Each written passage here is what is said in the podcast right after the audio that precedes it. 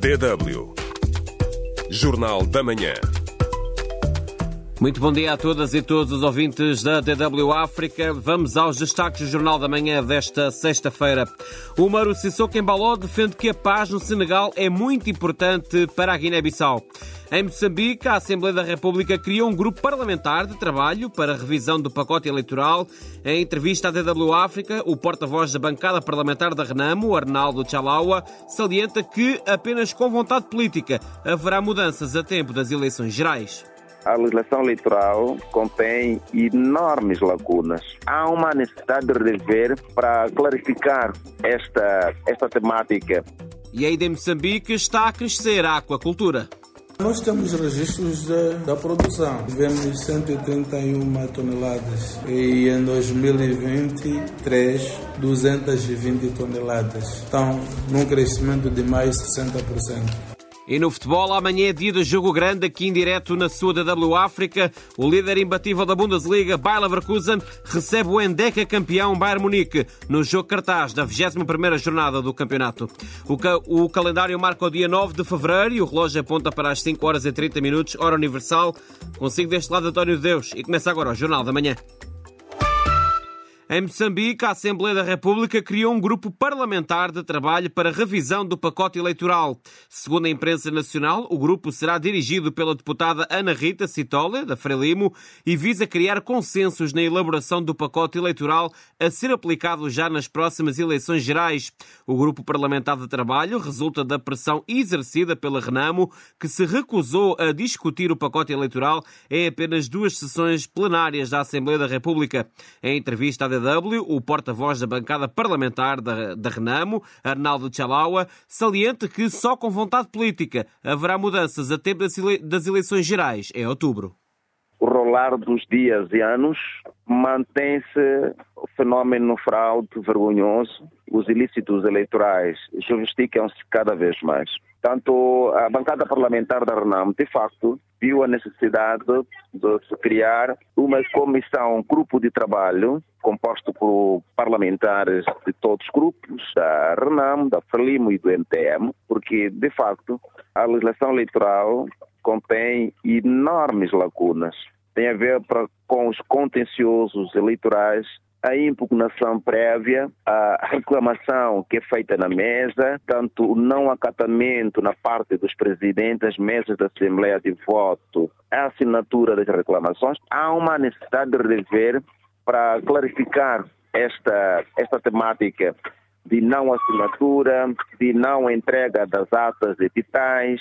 Temos, de um lado, a lei, do outro lado, temos instruções políticas que vão na contramão e quando os conselheiros do Conselho Constitucional deliberam, sempre deliberam validando no lado das ilicitudes. Para a Renamo, quais são os dois, três pontos fulcrais a ter em conta nessa revisão do pacote eleitoral? Se nós estivéssemos perante o tempo, neste momento estaríamos a olhar para a forma de eleição, tanto o voto eletrônico seria uma alternativa para colmatar estas uh, ilicitudes que de forma reiterada ocorrem. Fora isso, o segundo passo, há uma toda necessidade de olhar e dar competências aos tribunais do distrito onde decorrem as eleições, que é para estes tribunais darem o vertido final sem esperar que a, a, tal decisão seja feita pelo Conselho Constitucional para conhecer dos ilícitos eleitorais.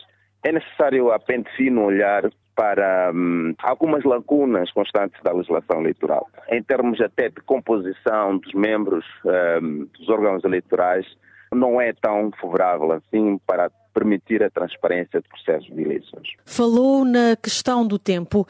Até outubro, o que poderá ser feito? Acredita que possa haver mudanças a serem aplicadas já nas próximas eleições? Havendo vontade política, tudo passa necessariamente por uma vontade política. Quem, na verdade, tem a maioria parlamentar, que é para sensibilizar-se dentro da razoabilidade, diminuir-se o foco dos ilícitos e, como consequência, evitar-se um conflito pós-eleitoral. E é possível evitar, claro, é possível, através do aprimoramento de uma lei que pode ser razoável de ambos lados. O recenseamento eleitoral arranca dentro de um mês, sensivelmente. Quais são as expectativas da Renamo para esse processo? Tendo em conta as irregularidades levantadas no último recenseamento eleitoral? Esperamos pouco. Esperamos pouco porque quando temos boletins de voto mais do que aqueles que deviam estar, quando temos um recenseamento paralelo, cópias de cartões de eleitor, e isto significa são vícios premeditados, ou seja, este processo vai conhecer os mesmos vícios do processo anterior, fundamentalmente porque os mobiles, os computadores, estão todos eles viciados. Ouvimos o porta-voz da bancada parlamentar da Renamo, Arnaldo Chalaua, numa entrevista conduzida pela jornalista Cláudia Marques. Abrimos agora a primeira janela do espaço do ouvinte desta manhã, em que lhe perguntamos o que é que espera da revisão do pacote eleitoral em Moçambique a oito meses das eleições gerais. Nos já vários comentários que nos chegaram à redação da DW, Alberto Fortuna escreve que será, é um momento muito difícil para uh, os verdadeiros pobres uh, moçambicanos. Já o Rosário escreve que este será mais um golpe contra a vontade do povo uh, moçambicano. Já o Eduardo Elias escreve que em Moçambique, infelizmente, nada acontece de forma séria. Já sabe que antes do final desta emissão vamos ler mais opiniões dos nossos ouvintes. Ainda vai a tempo de deixar o seu comentário no nosso Facebook DW Português para a África. Pode responder à pergunta do dia no Facebook da DW África. facebook.com barra DW Português. Estamos à espera das suas reações.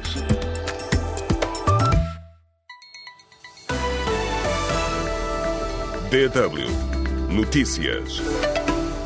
O presidente da Guiné-Bissau, Umaru Sissoko Embaló, defendeu em Dakar que a paz no Senegal é muito importante para o seu país e para a própria sub-região e pediu que seja preservada pelos senegaleses. Sissoko Embaló deslocou-se na quinta-feira ao Senegal, palco de violentas manifestações pelas ruas da capital, Dakar, de opositores ao presidente daquele país, Macky Sall, que na segunda-feira anunciou o adiamento das eleições presidenciais que deveriam ter lugar no próximo dia 25 deste mês. Em Moçambique, desconhecidos invadiram as instalações provinciais da Procuradoria em Manica, no centro do país, alegadamente para tentar extrair processos. O grupo entrou no local durante o fim de semana de 20 a 21 de janeiro, na ausência de quadros que trabalham na instituição, disse à agência Lusa o procurador-chefe em Chimoio, capital provincial.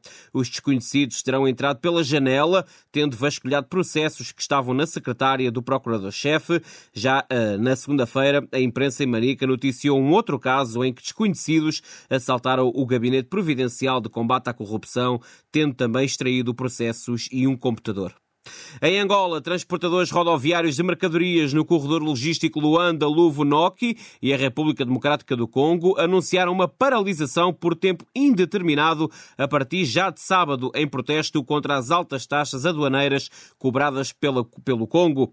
A paralisação por tempo indeterminado é resultante do triste cenário que a classe tem enfrentado devido às constantes alterações e altas taxas aduaneiras praticadas pelas autoridades congolesas em comparação com as angolanas refere à Troma em comunicado ontem divulgado.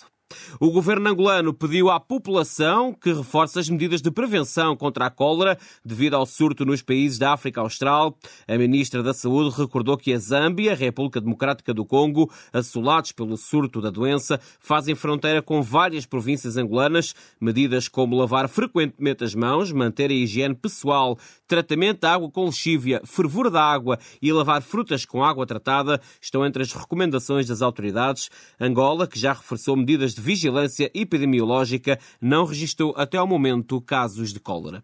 O Parlamento São Tomense aprovou na quinta-feira a generalidade das propostas das grandes opções do Plano e do Orçamento de Estado de 2024, com 35 votos favoráveis dos partidos que apoiam o governo e 20 abstenções da oposição. A partida do OGE para 2024 está avaliada em cerca de 178 milhões de euros, prevê o crescimento da economia em 2,9% e investimento público dependente em 88% dos recursos externos. E em Cabo Verde, o governo vai preparar uma estratégia digital para a saúde que incluirá a gestão remota, online, em tempo real, pela internet de listas de espera, transferências de doentes e criação de um ficheiro único do utilizador clínico. Os detalhes são especificados no anúncio consultado pela agência Lusa para a escolha de um consultor que ajude na tarefa de dar à população as melhores soluções digitais de forma a melhorar o acesso aos cuidados de saúde. Uma atenção especial deve ser dada às populações mais vulneráveis e às que não estão familiarizadas com as tecnologias digitais em geral. DW África. Deutsche Welle.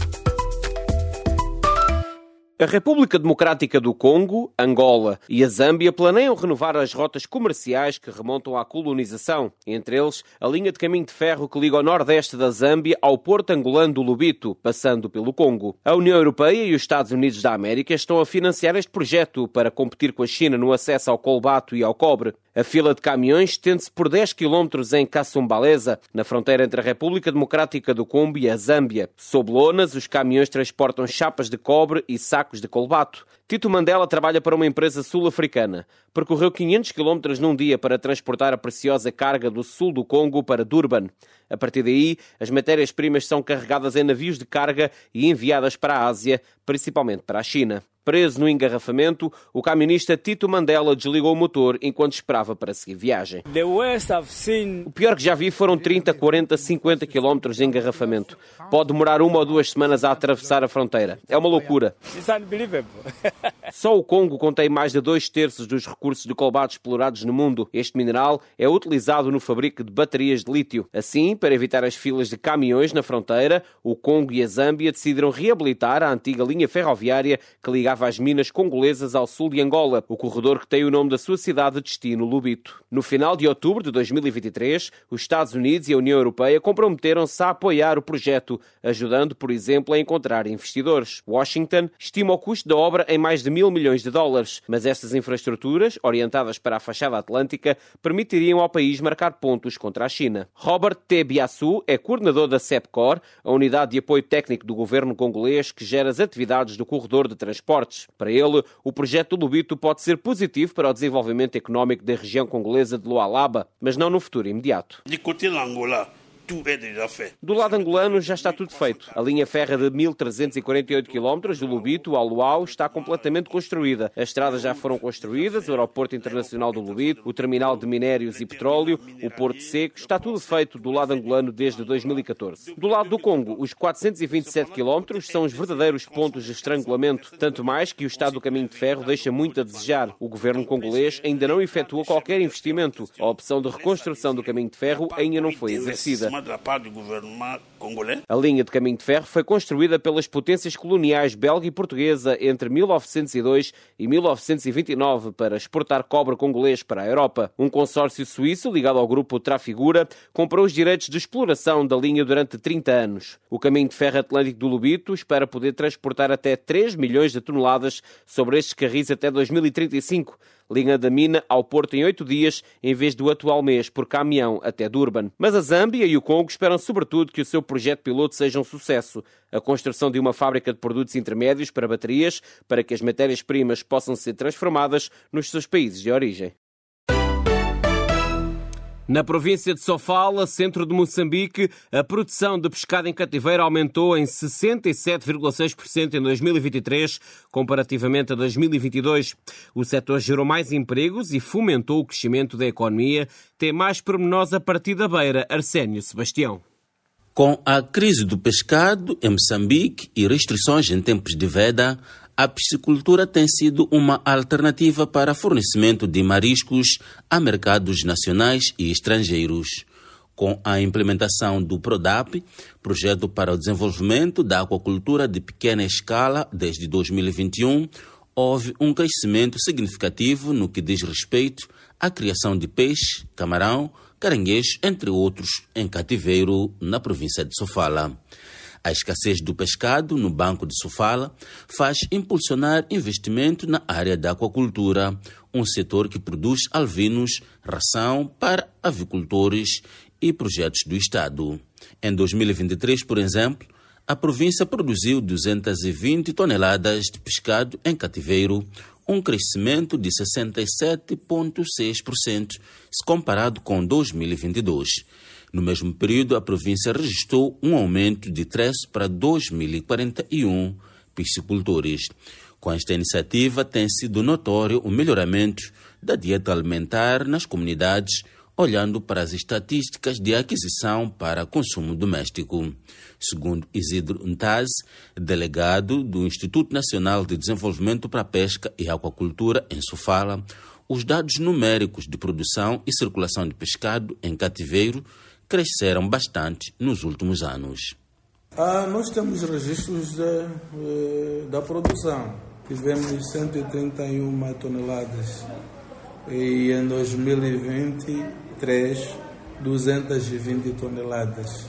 Então, num crescimento de mais cerca de 60%, mais de 60%. Além do melhoramento da dieta alimentar, o setor da piscicultura emprega na província perto de 7 mil trabalhadores entre nacionais e estrangeiros e entre fixos e sazonais. Tudo isso impulsiona o crescimento econômico e social na região. Molin Lio é diretor da Fulimos, uma das duas maiores empresas de produção de alvinos e ração que abastece o setor da agricultura e planeja expandir as atividades para outras províncias é que Moçambique continua a importar em grande escala ração para alimentar mariscos. Oh, agora vai aumentar uh, um ano é uh, 5 mil toneladas acima. É, tilápia, né, criar bom para ensinar pessoas também criar na Moçambique. Um ano melhor, uh, também 5 mil, 8 mil toneladas. A produção de mariscos em cativeiro é pouco conhecida no país. A Fulimos é tida como pioneira no país na exportação de camarão e caranguejo vivo. Arsênio Sebastião, DW África, Cidade da Beira. DW Notícias. A CEDEAO declarou que o pedido do Burkina Faso, Mali e Níger, país liderado por junta militares, para abandonarem a organização não cumpre as condições estatutárias, estatutárias para ser aceite. A decisão foi precipitada, assim o diz o presidente da Comissão do Bloco Regional, Omar Ali Torei, no início de uma cimeira ministerial extraordinária da organização na sua sede em Abuja, capital da Nigéria. Os três países anunciaram a 28 de janeiro que desejam sair da CEDEAO com efeitos imediatos. A escalada de violência no leste do Congo forçou pelo menos 150 mil pessoas a deslocarem-se desde 2 de fevereiro, das quais 78 mil eram crianças, declarou a organização não-governamental Save the Children. Este aumento de violência deve-se ao redescobrimento dos combates entre as Forças Armadas da República Democrática do Congo e o grupo terrorista M23, explicou a organização não-governamental através de um comunicado de imprensa. E no Senegal, a sociedade civil prepara-se contra adiamento de presidenciais, um grupo de organizações da sociedade civil senegalesa apelou à população para se mobilizar em massa contra o adiamento das eleições presidenciais. Planeiam várias ações, incluindo manifestações e uma greve geral. E amanhã é dia de grande jogo na sua DW África da Bundesliga. A jornada 21 arranca hoje com um bom Borussia Dortmund-Freiburg, mas o grande jogo está reservado para amanhã. Eu, António Deus e Brahma Darame, com uma emissão especial de mais de duas horas a partir de das 5 horas e 30 minutos, hora universal, da tarde, obviamente. Estaremos aqui para o relato entre o, uh, neste caso, líder da Bundesliga, invicto, o Bayer Leverkusen, vai receber o campeão dos campeões, o Bayern Munique, em casa, na Bayer, na Bayer Arena. O Bayer Leverkusen tem dois pontos de avanço sobre a equipa do Bayern Munique e ainda não perdeu para todas as competições esta temporada. Joga não perder aqui com o relato em direto na sua DW África amanhã, sábado. DW Espaço do Ouvinte. Momento agora para abrirmos a segunda e última janela do espaço do ouvinte desta manhã, em que lhe perguntamos o que espera da revisão do pacote eleitoral em Moçambique a oito meses das eleições gerais. Nos uh, vários ainda comentários que nos chegaram, o uh, Romão Gavisa escreve que não há eleições em Moçambique, há sim festa. Já o Edson António escreve que se a Renamo não tem, uh, diz que a Renamo não tem líder e, e o Domingos Alberto diz que nada nada vai mudar porque a Frelimo tem o poder e ganha os votos. O espaço do ouvinte esta manhã fica por aqui. Muito obrigado por todos os comentários e por terem estado na nossa companhia ao longo desta semana de madrugadas. Da minha parte é tudo. Mais logo, Cláudia Marques traz de todas as novidades no Jornal da Noite. Amanhã, já sabe, é dia de Bundesliga na sua DW África. Tenha uma ótima sexta-feira, um bom fim de semana e sempre que possível, claro, na companhia da sua DW África. Abraço